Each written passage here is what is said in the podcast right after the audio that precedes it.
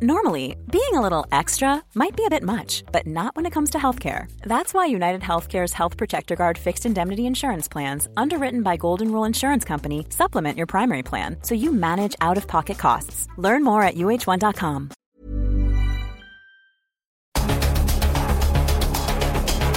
Los expertos se reúnen para debatir, desmenuzar a la noticia y a sus protagonistas. Esta es la mesa de opinión de El Heraldo de México y La Silla Rota.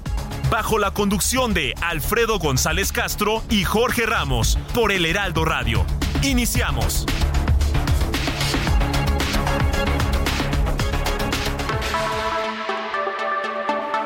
Son las nueve de la noche en punto, tiempo del centro de la República. Muy buenas noches, bienvenidas, bienvenidos a esta mesa de opinión de El Heraldo de México, La Silla Rota. Los saluda su servidor y amigo Alfredo González Castro con el gusto de cada miércoles comentarle que estamos transmitiendo totalmente en vivo desde nuestras instalaciones acá en el sur de la Ciudad de México con una cobertura en prácticamente todo el territorio nacional y también allá en los Estados Unidos gracias a la cadena de El Heraldo Radio. Por lo pronto lo invitamos a ser parte de la comunidad eh, que opina, que debate, que reflexiona sobre estos temas. Y bueno, ahí eh, tiene ya las cuentas de nuestras redes sociales en Facebook, arroba Heraldo Radio, en ex como arroba Heraldo Radio guion bajo, arroba Alfredo Les con Z al final y arroba Jorge Ramos 7773.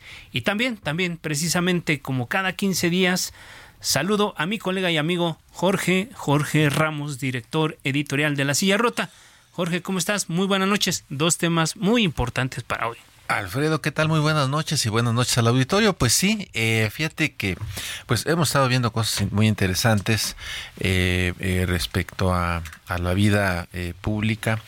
vamos a iniciar con, un asunto pues de la mayor relevancia que tiene que ver con estos fideicomisos, ¿no? de, del Poder Judicial que ya anoche veíamos en la Cámara de Diputados, se le dio adelante. Más adelante en la segunda mitad hablaremos de algo que está calientito, calientito en la Ciudad de México que tiene que ver con eh, cómo se están eh, eh, armando ambos ambos ejércitos, ¿no? de uno y otro lado. Vamos a tener un debate interesante. pero bueno, arranquemos, arranquemos con el primer asunto de la de la noche. Y bueno, fíjate, Alfredo, desde hace por lo menos tres años el presidente Andrés Manuel López Obrador afirmó que en los fideicomisos del Poder Judicial había corrupción. Eh, se señaló y aunque desde entonces se había ofrecido eh, probar estos dichos para justificar eh, su desaparición, esto no ocurrió. Lo que sí pasó, Alfredo Auditorio, fue pues la desaparición de 13 de 14 fideicomisos con el voto de la mayoría de Morena y sus aliados en la Cámara de Diputados anoche. Previsiblemente ya se ha anticipado que la próxima semana se le dará ese, ese mismo trámite en el Senado de la República.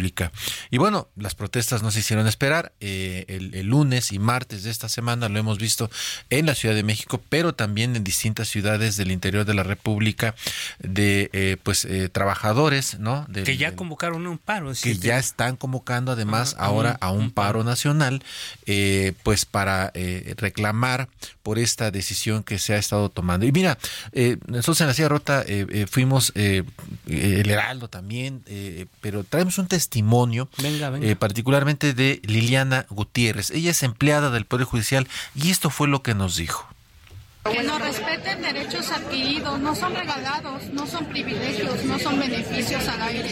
Son derechos que hemos adquirido durante muchos años. Yo tengo 20 años de trabajar en el Poder Judicial, donde hemos dado nuestro tiempo y nuestra vida, dejando familias yo dejo a mis hijos en casa por estar aquí, al pie del cañón con este movimiento, porque me perjudicaría directamente a mi familia. Y así estamos muchas madres y padres de trabajo que con tanto esfuerzo, porque aquí somos gente especializada, no somos gente aprendiza que no sabe o sea, que no sabe trabajar. O sea, somos abogados, somos titulados, tenemos maestrías, tenemos doctorados. Nos piden curso tras curso y preespecialización para poder desempeñarnos un trabajo que trabajamos 24 por 24. No nos están regalando nada. Es un derecho adquirido desde mucho tiempo atrás. No es, no es válido ni siquiera los argumentos para decir que se está beneficiando solamente en las del Poder Judicial ni a titulares ni a ministros.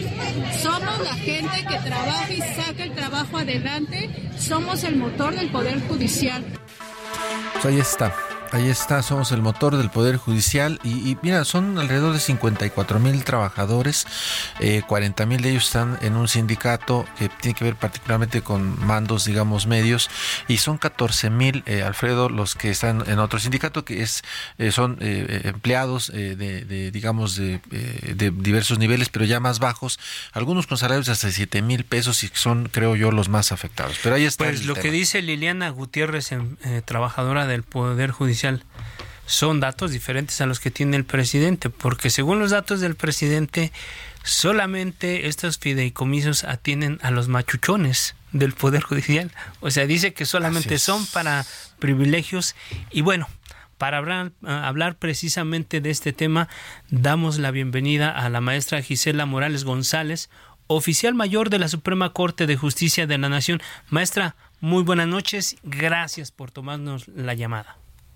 Hola, muy buenas noches. Muchas gracias a ustedes y a su audiencia. Eh, les agradezco mucho la oportunidad de poder precisar algunos algunos datos de los que ustedes están comentando. Muy bien, muchísimas gracias maestra. Y bueno, eh, la veíamos eh, ayer en la mañana en esta sesión en la Cámara de Diputados, eh, justamente para, para explicar esto que es importante que la audiencia tenga de primera mano datos concretos acerca de la, de la realidad sobre estos fideicomisos. Y maestra Morales, quisiera iniciar preguntándole, uno, ¿Para qué servían estos 13 fideicomisos? Eh, y de ellos entendemos que seis tenían que ver eh, específicamente con prestaciones eh, de los trabajadores. ¿Cómo funcionaban, maestra Morales González? Muchas gracias, buenas noches. Pues efectivamente el Poder Judicial Federal tiene hasta la fecha 14 fideicomisos. Esos 14 fideicomisos, seis son de la Suprema Corte de Justicia de la Nación seis se encuentran a cargo del Consejo de la Judicatura Federal y dos a cargo del Tribunal Electoral del Poder Judicial de la Federación. Y como ustedes bien señalan, de estos 14, seis se encuentran vinculados directamente con derechos de los trabajadores, en particular para dos rubros específicos.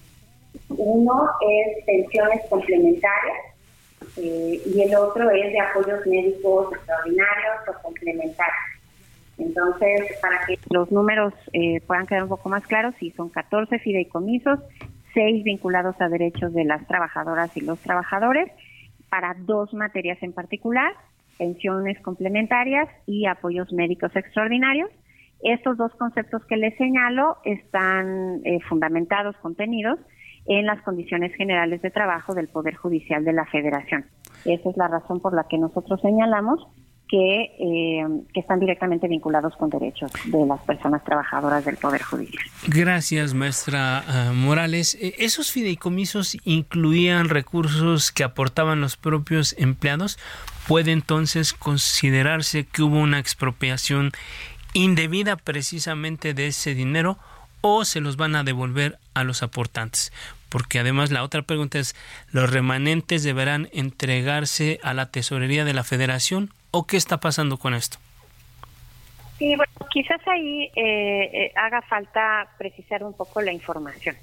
Efectivamente, los fideicomisos en su momento eh, fueron creados hace ya, pues la mayoría, no todos, la mayoría hace más de 20 años y en su momento fueron conformados efectivamente con recursos públicos federales.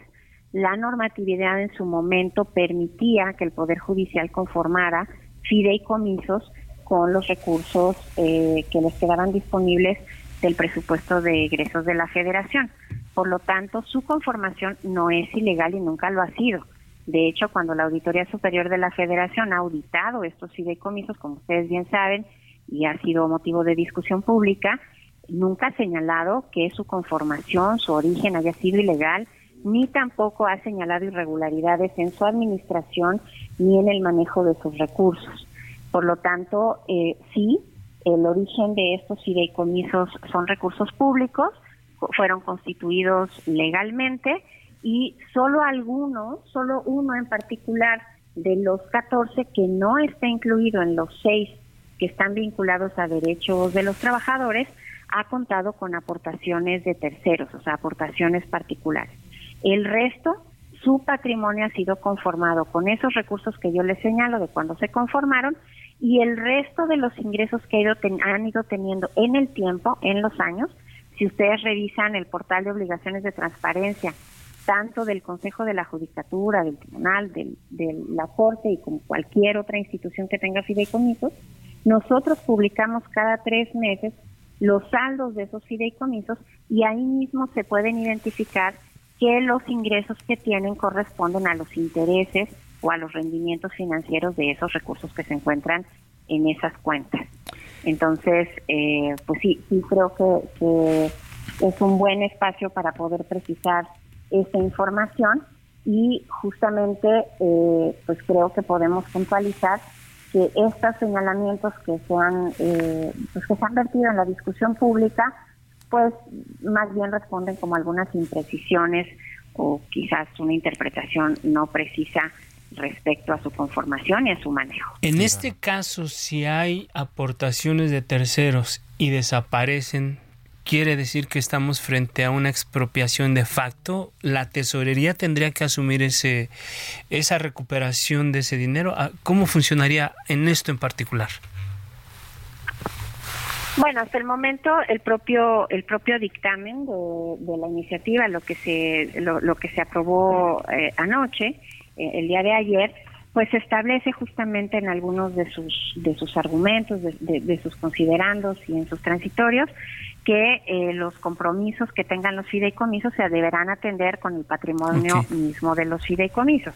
Entonces, más bien ahí lo que valdría precisar, porque no viene eh, redactado de una manera muy precisa, es efectivamente cómo se va a poder operar. La verdad es que yo no podría hacer esa esa afirmación, ni podría contestar de manera contundente a la pregunta que amablemente me hacen, porque una no podría prejuzgar sobre cómo es que se tendría que aclarar. Y en todo caso, bueno, pues la iniciativa pues nos presentamos nosotros, no nosotros eh, estamos no solamente tratando de precisar la información para que quede un poquito más clara, pero la propia iniciativa eh, señala que compromisos se tendrían que atender con el patrimonio de los fideicomisos en el momento de la extinción. Eh, maestra, y estos eh, fideicomisos a los que estamos haciendo alusión, eh, ¿sí suman los 15 mil eh, millones de pesos que se han mencionado?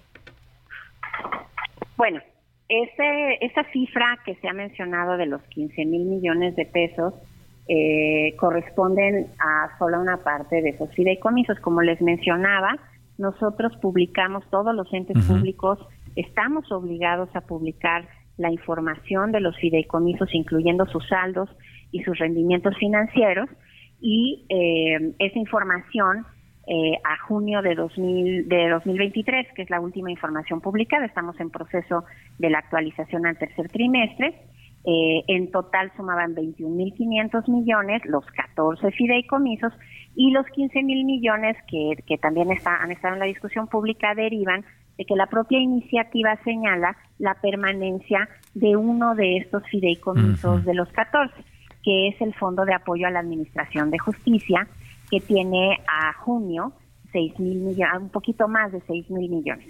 Ah, Entonces, por eso es la suma. Por eso es la, por eso es el monto que se ha manejado los 15 mil millones, porque la propia iniciativa señala que ese tendría que permanecer al estar incluido en la ley orgánica del Poder Judicial de la Federación. Claro, y bueno, también habría que eh, acotar que hacia la medianoche el, coordinador eh, parlamentario de Morena, Ignacio Mier, presentó una, un agregado a, para y justamente definir qué iba, qué destino se le iba a dar a esos, a esos recursos. Lo que se señala ahí es que eh, se, se, reintegran a la tesorería de la Federación y eventualmente se estarían usando para eh, proyectos prioritarios del Plan Nacional de Desarrollo, eh, lo cual pues es una, una, una manga muy ancha, ¿no? O la otra, o sea, para repartirse entre, entre los 32 estados de la República. O sea, y también tratando de quedar bien, pero bueno, que sí, que, todavía habría que, dilucidar exactamente cuál es el alcance ¿no? de esta eh, eh, esta reforma de último momento. Si es que llega a pasar, si es que no. Seguramente en el Senado ocurrirá. vamos a ver qué, Así ya veremos. Así es. Y bueno, eh, nosotros hoy en, en, la mañana el ministro de la Corte, Luis María Aguilar, estuvo en, en, un, en un acto público en, en, la Universidad Nacional y ahí pudimos platicar con él brevemente y, y, nos hizo este, este comentario. Vamos a escuchar. Puede ser que se interpongan acciones de inconstitucionalidad, pero eso tampoco nos corresponde promoverlo a nosotros. Ya será, en su caso, algunos legisladores que lo hagan. Inclusive tiene que cumplir con el requisito del 33% que dice la Constitución. Ok, ¿algún mensaje que se le puede enviar a los diputados? No, nada, que, que atiendan a, los, a sus responsabilidades y al cumplimiento de nuestra Constitución. Pues, ¿qué más? Eso es lo que se debe hacer. Eso es lo que nosotros hacemos todos los días. Bueno, eh, y aquí, aquí es precisamente lo que decías, Jorge, eh, el tema de las, de las, de los recursos de inconstitucionalidad. Es casi un hecho que se van a presentar, eh, maestra Gisela. Esto no hace que, que, el Poder Judicial, que la Corte en particular, literalmente sea juez y parte. Maestra Gisela. Maestra Gisela. Sí, sí, sí. Ah, Perdón, como que se, perdió un poco la, la, llamada. Mire, la verdad es que yo, yo no podría pronunciarme precisamente a ese respecto. Eh, yo, como ustedes saben, pues estoy más bien con otras atribuciones, otras, otras responsabilidades. Todo el tema jurisdiccional y de las posibles acciones que se pudieran derivar de la aprobación del, del día de ayer de esta iniciativa creo que no no tendría yo los elementos para poderlas eh, pues aclarar. La verdad no quisiera eh, como dar alguna información imprecisa. Eh, sin embargo bueno pues eventualmente se deberán seguir los cauces legales que se tengan que agotar y, bueno, pues eso, en ese punto en particular, eso es lo único que podría yo decir. Claro, que es un poco lo que lo que comentaba el, el ministro eh, Aguilar y que incluso él eh, lo dijo en ese en ese evento público que el tema de los fideicomisos uno no, era un asunto eh, de, privilegios para, para los ministros y, y, y, el otro elemento que tiene que ver con digamos con, con la ruta que eh, el siguiente paso es que el Senado de la República lo, lo, lo, valore y lo, lo vote en su caso. Eh, eh, ya lo ha anunciado la misma presidencia de, del Senado que la próxima semana le darán justamente ese, ese trámite.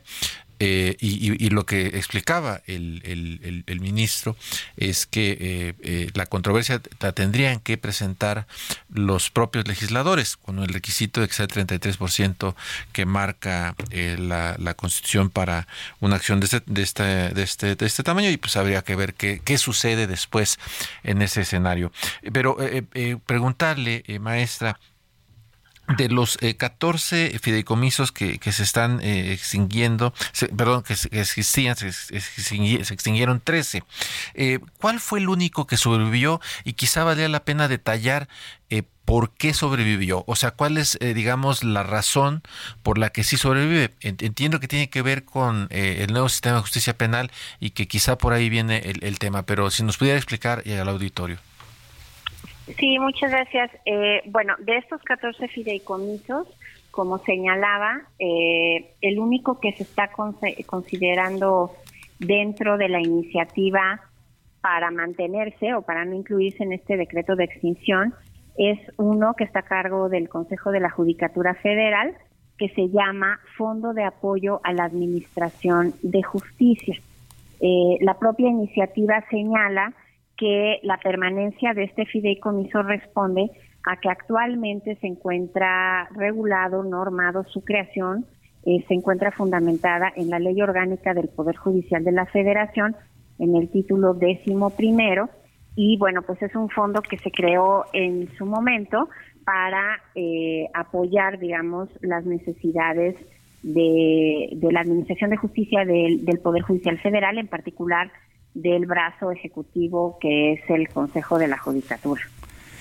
Muy bien. Eh, Sergio Sarmiento y Lupita Juárez conversaron esta mañana en estos mismos micrófonos con Francisco Burgua, constitucionalista y catedrático de la Facultad de Derecho no Esto es parte de lo que dijo. Vamos a escucharlo y regresamos, maestra convencido de que será impugnado este esta extinción de los fideicomisos a través de amparos que presenten trabajadores y a través de acciones de inconstitucionalidad que presenten el bloque de oposición en ambas cámaras. Estoy seguro que la Corte va a declarar su invalidez, pero esto va a ser una narrativa para que digan, vean cómo ellos mismos defienden sus privilegios y es necesario voto masivo para que los ministros, magistrados y jueces sean electos por el voto popular. Bueno, parece que hay una ruta ya trazada por el doctor Francisco Burgoa. Es muy lógico lo que dice, ¿no?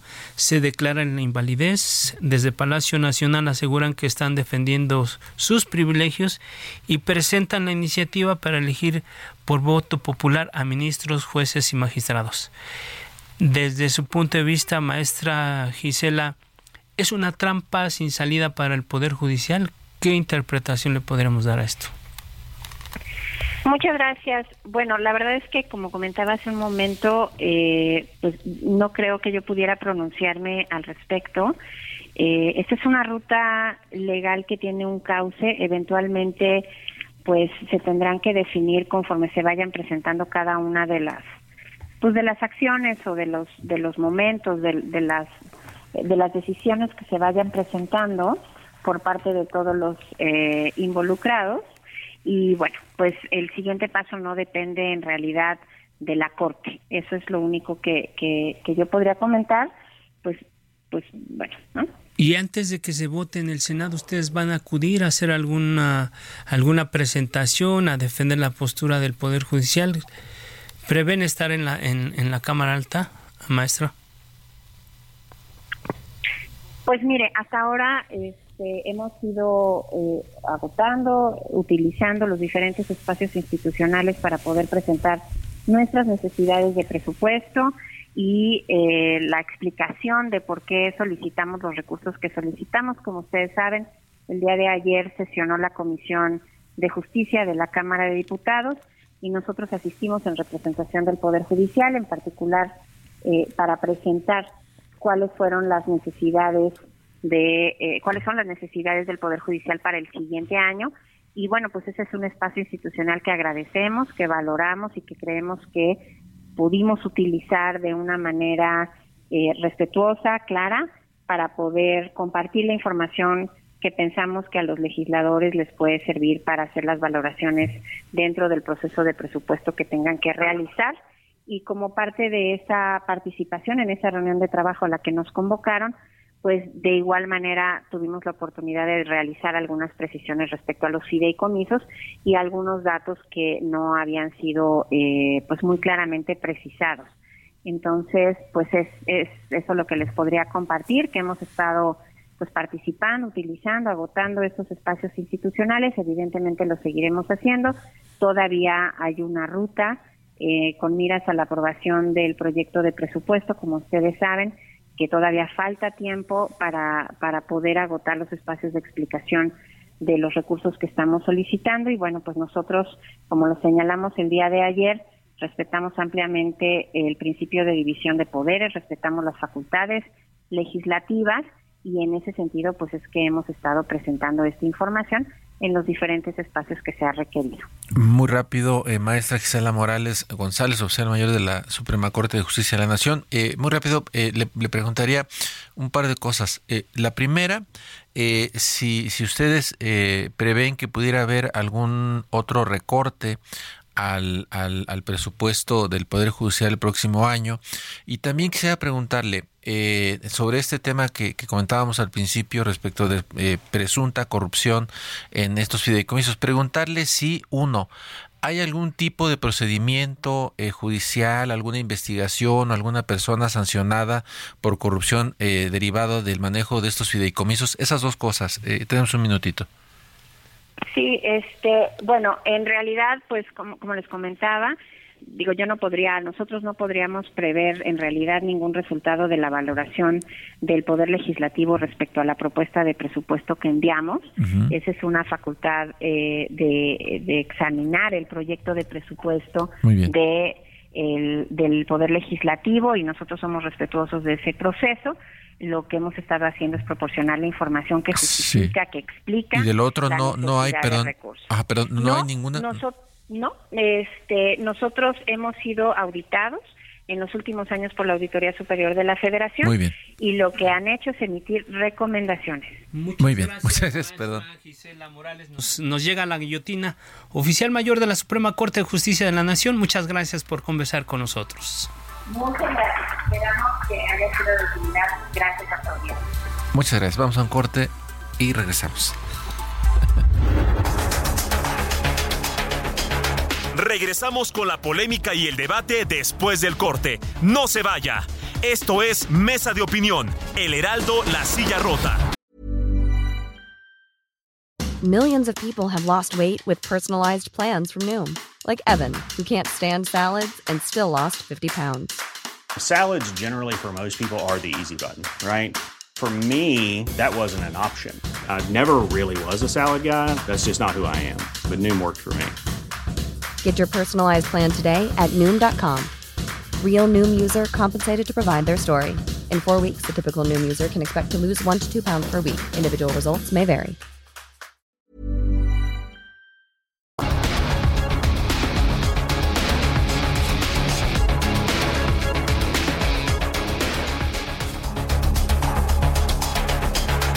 El Heraldo, La Silla Rota, Mesa de Opinión.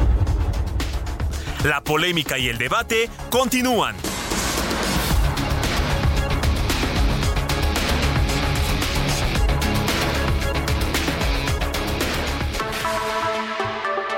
Son las 9 de la noche con 30 minutos, hora del centro de la República. Les recordamos que estamos transmitiendo totalmente en vivo por el 98.5 de su frecuencia modulada desde nuestras instalaciones acá en el sur de la Ciudad de México con una cobertura en prácticamente todo el territorio nacional y también allá en los Estados Unidos gracias a la cadena de El Heraldo Radio. Por cierto, este 18 de octubre nuestro compañero Alfredo Ceja Mitocayo cumple dos años como titular de el programa de frente allá en Jalisco. Es una mesa también de análisis, hace entrevistas, organiza debates que se transmiten allá eh, por el Heraldo Radio en Jalisco por la frecuencia 100.3 de FM y se transmite de lunes a viernes a las 7 de la noche.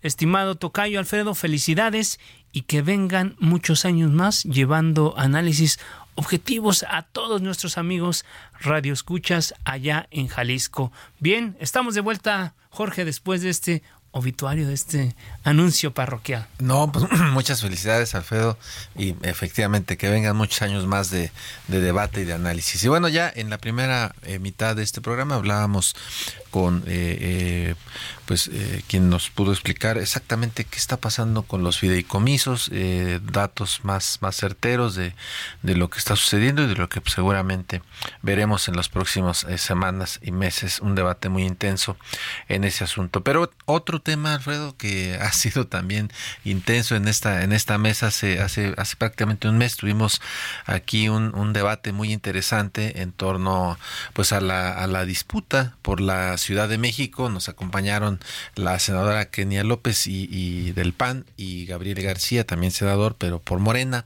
Eh, para pues darle un vistazo ¿no? a, a, lo que está pasando en esta batalla por la Ciudad de México y pues qué crees nos gusta la guerra y aquí estamos de nuevo con el tema de la Ciudad de México. Está bueno, está bueno, bueno, ¿no? Se está poniendo buena la cosa y bueno, como, como, como en otras ocasiones damos ahora la bienvenida a la diputada Guadalupe Morales, vicecoordinadora de Morena allá en el Congreso de la Ciudad de México. Diputada Morales, gracias, muy buenas noches de nueva cuenta. ¿Cómo estás? Muchas gracias, Jorge. Buenas noches. Eh, con el gusto de saludarles a ustedes y a su, a su audiencia. Gracias, gracias, diputada. Eh, Tania, ¿cómo estás? Muy buenas noches. Tenemos aquí a la secretaria general del PRI en la Ciudad de México. Ella nos acompaña aquí en la cabina de El Heraldo Radio. Tania, ¿cómo estás? Muy buenas noches. Muy bien, muy buenas noches, Alfredo y Jorge. Para mí es un gusto estar aquí. También saludo a mi compañera diputada Guadalupe. Pues muy bien, pues bienvenidas y bueno, entremos en materia. Eh, a ver, eh, diputada Guadalupe Morales. Para abrir boca. Para abrir boca, eh, eh, diputada Guadalupe Morales, todo indica que pues en el partidazo se están dando hasta con la cubeta Clara Brugada y Omar García Harfuch. Parecía, pareciera que hay un pleito entre puros contra impuros o son nuestros nervios. De hecho, hoy tengo entendido que hubo una reunión importante en la que se dijeron varias cosas interesantes, pero a ver, diputada, platícanos, ¿se están dando hasta con la cubeta o son mis nervios? Eh, para que haya pleitos se necesitan dos. Eh, primero quiero saludar a mi amiga y compañera Tania, es un gusto compartir esta mesa con ella. Una chica muy inteligente y muy trabajadora. nos consta, nos consta, sí podemos decirlo. Y ahora sí, retomando, pues para que haya pleito se necesitan dos. Y el licenciado Omar García Harfuch es una gente de primera, con valor y con valores, una gente honesta y eh, con una generosidad y una caballerosidad que creo que muchas y muchos políticos deberían aprender de él. Entonces, del lado de él no hay respuesta a los ataques, mientras eh, hay ataques hacia su persona, hacia su integridad, él confronta con propuestas, con ideas, con eh, eh, apoyo de muchas hombres y mujeres de izquierda y sobre todo él hace un llamado siempre a la unidad, a la unidad. Y bueno, efectivamente, hoy tuvimos un encuentro con nuestra coordinadora nacional para la defensa de la cuarta transformación, la doctora Claudia Sheinbaum, y eh, nos dijo, eh, aquí todos somos morenistas, aquí estamos por el proyecto, somos un partido en movimiento, nadie tiene derecho de pedigrí, ningún fundador exigió respeto para todas y para todos y bueno, pues el 20 que les caiga a quienes han faltado el respeto. De nuestra parte no, porque lo único que han habido son propuestas y llamados a la unidad. Pues interesante, ¿no? Porque no habíamos visto un, un, llamado de atención de Claudia Sheinbaum eh, en, medio de la metralla, ¿no? Entre ambos grupos. Pero bueno, ahí está, ahí está el pues mensaje, como dices, para que le caiga el 20, ¿no? Lo cierto.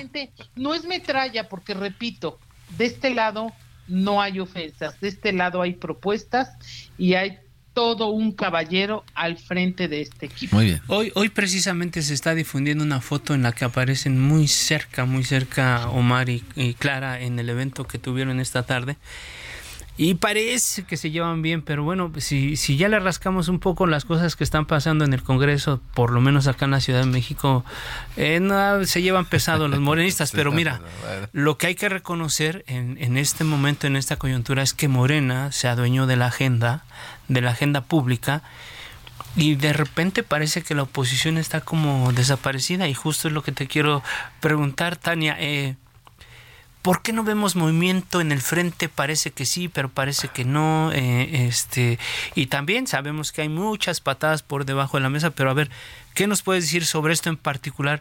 ¿Por qué parece a veces que la oposición está desdibujada en la ciudad? Tania Laris, adelante. Muchas gracias, Alfredo, por tu pregunta. Quiero de más iniciar saludando nuevamente a mi compañera Guadalupe Morales y reconocerle a ella, como también tuvo la gentileza de dedicarme algunas palabras, que ella es un gran puente de comunicación y de acuerdos en el Congreso de la Ciudad de México, donde podremos trabajar conjuntamente para ver un beneficio por la ciudadanía y, y que eso mucho necesita esta voluntad política a la ciudad para avanzar, más allá de los partidos, más allá de las cuestiones políticas, que estamos en tiempos de mucha política interna de vida de partido, eh, sí se necesita de cualquier forma esta capacidad política de ver más allá, porque los problemas diarios quien los sufre es la ciudadanía y quienes tenemos que buscar respuestas somos nosotros. Y en este sentido, eh, puedo hablar eh, muy sinceramente, hemos estado el PRI, el PAN y el PRD en grandes mesas de diálogo y de trabajo, de mesas de trabajo y de escucharnos con nuestros liderazgos en las 16 alcaldías de la Ciudad de México para suscribir una plataforma de qué plataforma conjuntamente vamos a proponer. Estos foros fueron conocidos, duraron eh, un ejercicio de, de diversas semanas y bueno, este ejercicio ha enriquecido mucho la plataforma que presentaremos próximamente, que es indispensable para saber cómo vamos juntos, porque la ciudadanía a veces se plantea, bueno, el PAN, el PRI, el PRD, pues en la Ciudad de México han tenido posturas a veces muy, muy diversas. Entonces, ¿en qué vamos juntos y cuál es nuestra plataforma política? Justo en eso hemos trabajado. ¿Tienen fechas? Sí, eh, eh, hay fechas. Eh, las fechas que hay son las que la ley estipula y esas son las que vamos a respetar. Vamos a entrar en los tiempos que estipula el Instituto Electoral de la Ciudad de México. En noviembre. Ni, ni, antes, ni antes porque creemos que no hay necesidad de adelantarnos. Donde hay más disputas, sin duda, es en, es en Morena, es en la cuarta transformación, si se puede llamar así, pero donde estamos haciendo un trabajo serio, profundo y reflexivo es en la Alianza Va por México. Recordamos que obtuvimos una, un gran triunfo en, en la mitad de las elecciones, a mitad de, de, este, de este sexenio de, de, de Claudia Sheinbaum, donde se nos dieron la confianza de dirigir nueve alcaldías de 16 de la ciudad y donde se recuperó la oposición y se fortaleció. Entonces, hay posición hay oposición gobernando, pero hay una oposición que está planteando de una forma seria que no todo puede ser un evento político y fuegos artificiales y estar ahí nada más levantando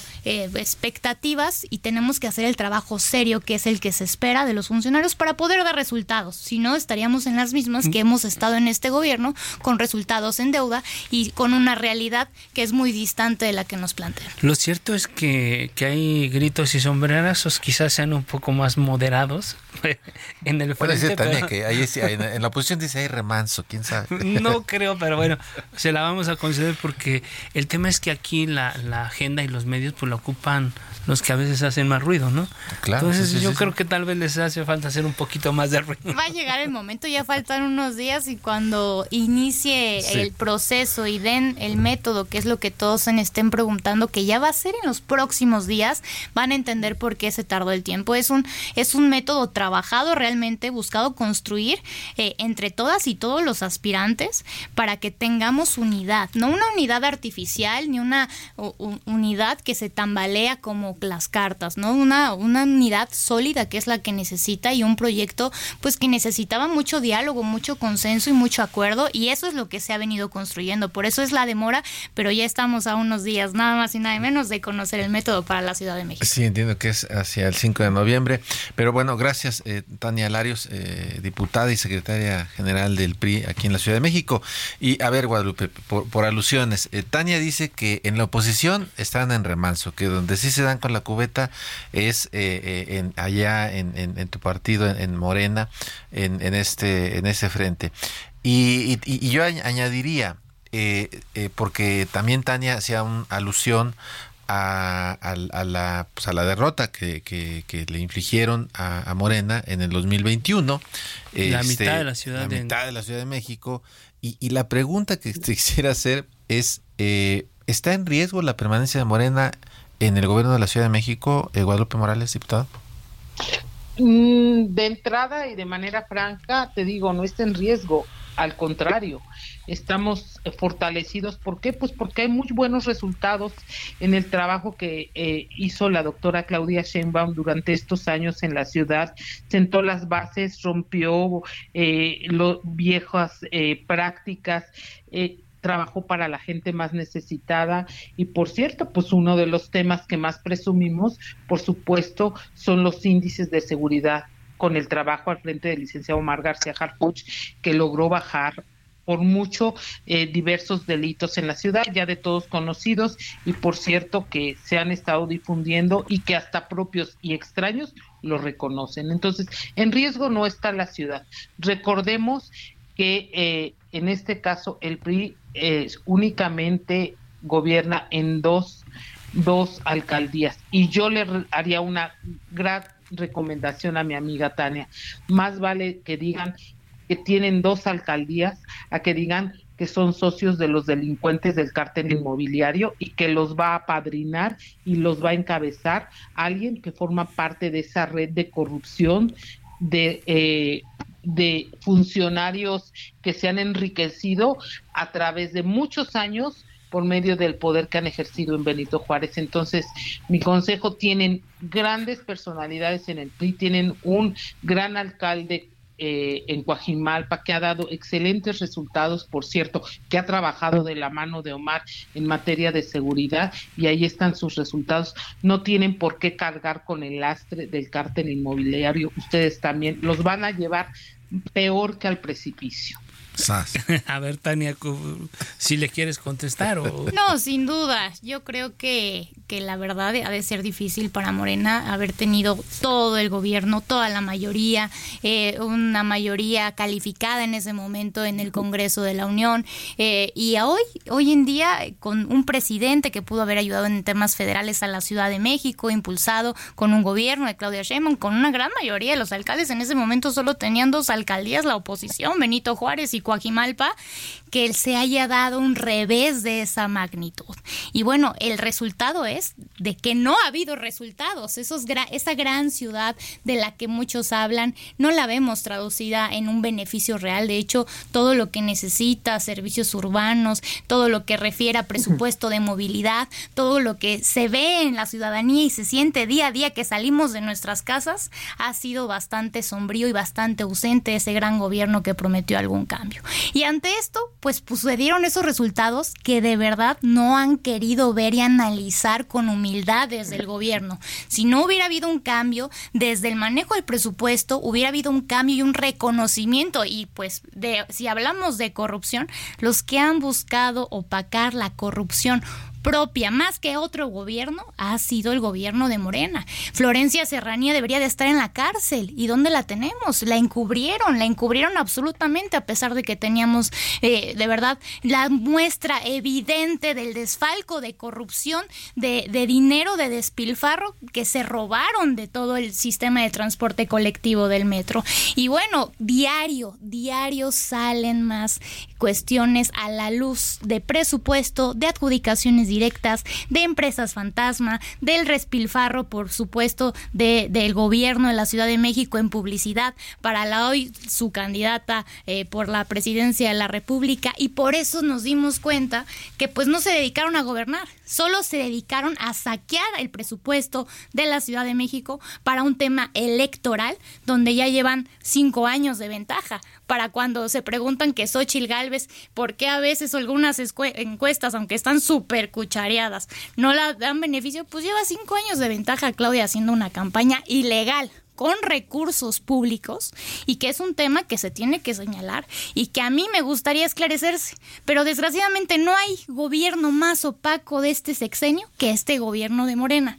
Entonces, como cuando alguien dice que de corrupción hablamos, pues ¿por qué no ven a los propios?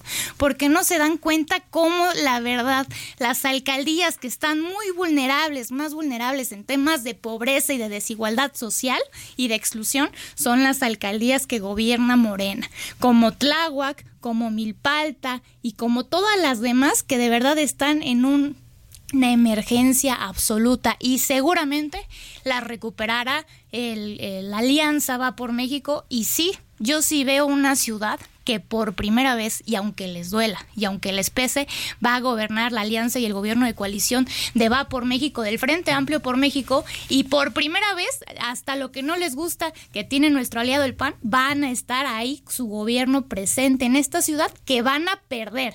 No es ni siquiera que, que, la ganemos totalmente. Hay un rechazo absoluto al gobierno de Morena. Nosotros tenemos que llegar a demostrar a demostrar cómo no vamos a repetir este error brutal de llegar al gobierno y olvidarse de quienes gobiernan, de sentir que solo son unos cuantos para ellos mismos y por eso creen que lo hicieron muy bien, porque ellos viven en el privilegio. Diputada Morales, pues ya estamos en estas. A ver, cuéntanos qué, qué opinas. Que conste que ella empezó. Guadalupe. cuéntanos. No, no te preocupes, Tania. Eh, pues qué pena que escuche a una joven tan talentosa hablar y defender a los panistas y a la Mochil Galvez. Qué pena que no se ha dado cuenta eh, la manera en que los vienen utilizando los panistas y como así como lo hicieron a nivel federal en esta farsa, lo van a hacer a nivel local, pero a las pruebas nos remitimos, encuestas salen todos los días, somos el, eh, en la entidad donde el gobierno de la ciudad precisamente ganó el premio de transparencia a nivel nacional por instancias internacionales precisamente porque no es ese viejo PRI, porque no son esas viejas prácticas que hartaron a la ciudadanía durante tantos años. Es un gobierno que le da la cara a la gente, que está cercana al pueblo y ahí están los resultados, ahí están las obras visibles ahí están los niveles de aprobación que tiene la doctora Claudia Sheinbaum y todo eso es con base a los resultados, con base al trabajo realizado en esta ciudad, porque es una mujer honesta, que por cierto me extrañan estos comentarios, porque cada vez que llegaba al Congreso eh, ella, pues cualquiera y todos se le cuadraban. Pues yo no. todos querían una cita con ella. Tampoco. Y ahora pues resulta que desconocen, me parece que pues hay que ser siempre congruentes y manejarnos y mantenernos en una línea. Ella ha dado resultados, prueba de ellos que tiene una aceptación del más del 50%. Ya lo veremos. Ya lo veremos cuando sean las encuestas reales el próximo año, pero por lo pronto la gente está volcada en Morena porque cree en su gobierno, porque está cercano a la gente, porque ha gobernado para la gente, no con los cochupos que se venían manejando, ni como los cochupos que manejan en Benito Juárez los panistas. Gracias, Guadalupe Morales. Eh, Tania Larios. Pues bueno, yo, yo entiendo que no debe ser fácil, no debe ser fácil que pueda hablar una joven que no tiene ninguna cuestión de cola que le pisen, que no tiene miedo a decir las cosas como son, que no le debe nada a nadie, pero lo más importante, tampoco yo nunca he buscado ni he estado tras las faldas de nadie de Morena. Yo estoy muy bien ubicada en el Partido Revolucionario Institucional. Soy una gran, gran y orgullosa representante de un cambio que hay dentro del partido que estamos promoviendo, eh, una, una revolución de cambio interna y que nos jactamos de ser revolucionarios eh, de verdad. Y bueno, yo he analizado lo que ha pasado en la Ciudad de México. Yo tengo 29 años, pues era muy chiquita cuando el PRI dejó de gobernar, ¿no? Al final del día ya lleva 25 años la alternancia para estar hablando de los viejos gobiernos del PRI. La ciudad es un caos, pero lo bueno que tiene la ciudad también lo hizo el PRI. Morena no pudo haber hecho porque, pues digo Morena, porque al final gobernó López Obrador y gobernó Marcelo Ebrard y pues son los mismos gobernando desde hace ya muchos sexenios, ¿no? Que están reciclados y reciclados, pero reciclados en la corrupción y en la opacidad porque se van heredando hasta las mismas posiciones. Lorenza Serranía hacía lo mismo con López Obrador, ¿no? Ya vemos por qué está la comparsa de esta forma y también las ganas de evitar también aparte de la transparencia donde en el Congreso vota en contra Morena de cualquier punto de acuerdo que promueve la transparencia y eso está al ojo de todo público para que digan que tanta transparencia, si no le tuvieran miedo a la transparencia, ¿por qué en el Congreso utilizan la mayoría para dejar a la oposición sin esta cuestión de revisar y de preguntar y de fiscalizar? Levantaste la ceja cuando dijo que recibió un premio internacional. pues porque yo lo que veo diario es cómo evitar la transparencia y por otro lado, cómo también yo formo parte de la Comisión de Transparencia y de Combate a la Corrupción. ¿Qué ha hecho esa comisión? Nada. ¿Qué hizo el presidente de la comisión? Pues se fue a Morena, ¿no? Que es Gonzalo Espina. Pero ¿qué hacen? Justo donde hay, puede haber transparencia, puede haber combate a la corrupción, eso Morena lo agarra, lo copta y donde evita que haya cualquier comunicación. Y de esas, y de esas líneas de metros, de todo eso, las que sí sirven las hizo el PRI. Ahora que no se les dio mantenimiento desde que le dejó de dar mantenimiento el PRI es lo grave que han hecho en todos estos años con esta ciudad que ha necesitado tanto cambio y tanto mejora y tanto progreso. Por eso vamos a llegar a gobernar, para gobernar bien, porque si algo sabe gobernar eh, es el Partido Revolucionario Institucional y sus aliados que tienen muchas grandes buenas cosas que ofrecer, si no por eso la mayoría también salieron del PRD. Muy bien, muchísimas gracias eh, Tania Larios. Y bueno, ya estamos en la recta final. Un, minutito, un minutito, Guadalupe Morales a manera de conclusión? Pues simplemente aquí están los resultados de todos los sondeos de opinión diario, de todas las encuestas. Morena va arriba por mucho. Nos estaremos viendo el próximo año y se los estaré recordando. Más les valía a los pobres priistas que quedan, a los poquitos, ir solos que ir con esa cloaca de bandidos, con esa cloaca que están destruyendo su propio partido. Morena va a ganar, estamos seguros que triunfaremos en las encuestas con el licenciado Omar García Harfuch y eh, esto servirá de punta de lanza. No olvidemos que la ciudad es una caja de resonancia para todo el país y vamos a obtener el triunfo con el licenciado Omar y la doctora Claudia en la presidencia de la Muy bien, muchas gracias. Tania. Pues eso vemos de Morena. Vemos a Morena en un gobierno que, que está lleno de soberbia, que no quiere ver y que no quiere escuchar los llamados diarios de la ciudadanía y la exigencia a un cambio, a un cambio de forma de gobernar, a un cambio que deberían de gobernar con humildad, reconociendo sus errores y cambiándolos a tiempo para verdaderamente hacer algo por la gente que hoy está más vulnerable y desamparada que nunca en la ciudad. Y eso, justo eso, todos sus errores son los que hoy nos abren la puerta para poder ser esta gran alternativa que busca y ha apoyado la ciudadanía en el próximo año. La, la Alianza Va por México está unida, aunque les pese, aunque quisieran ver al PRI en otro lado, estamos aquí con el PAN, como el PRD y el PRI, estamos juntos aportando. Vamos a tener próximo jefe o jefa de gobierno por parte de esta alianza y vamos a ganar la Ciudad de México. Gracias, Tania Lario, secretaria general del PRI aquí en la capital, diputada local. Gracias, Guadalupe Morales, diputada también local aquí de Morena en la Ciudad de México. Jorge, llegamos al final de este espacio. Nos comió el tiempo como siempre. Gracias, Isaías Robles, Ángel Arellano, Ulises Villalpando, Gustavo Martínez en Ingeniería. Los esperamos el próximo miércoles también a las 9 de la noche en la mesa de opinión a fuego lento. Nos vamos, descanse. Muy buenas noches. Quédese con la buena música de El Heraldo Radio. Buenas noches, hasta la próxima y no se los olvide, como siempre, ser felices.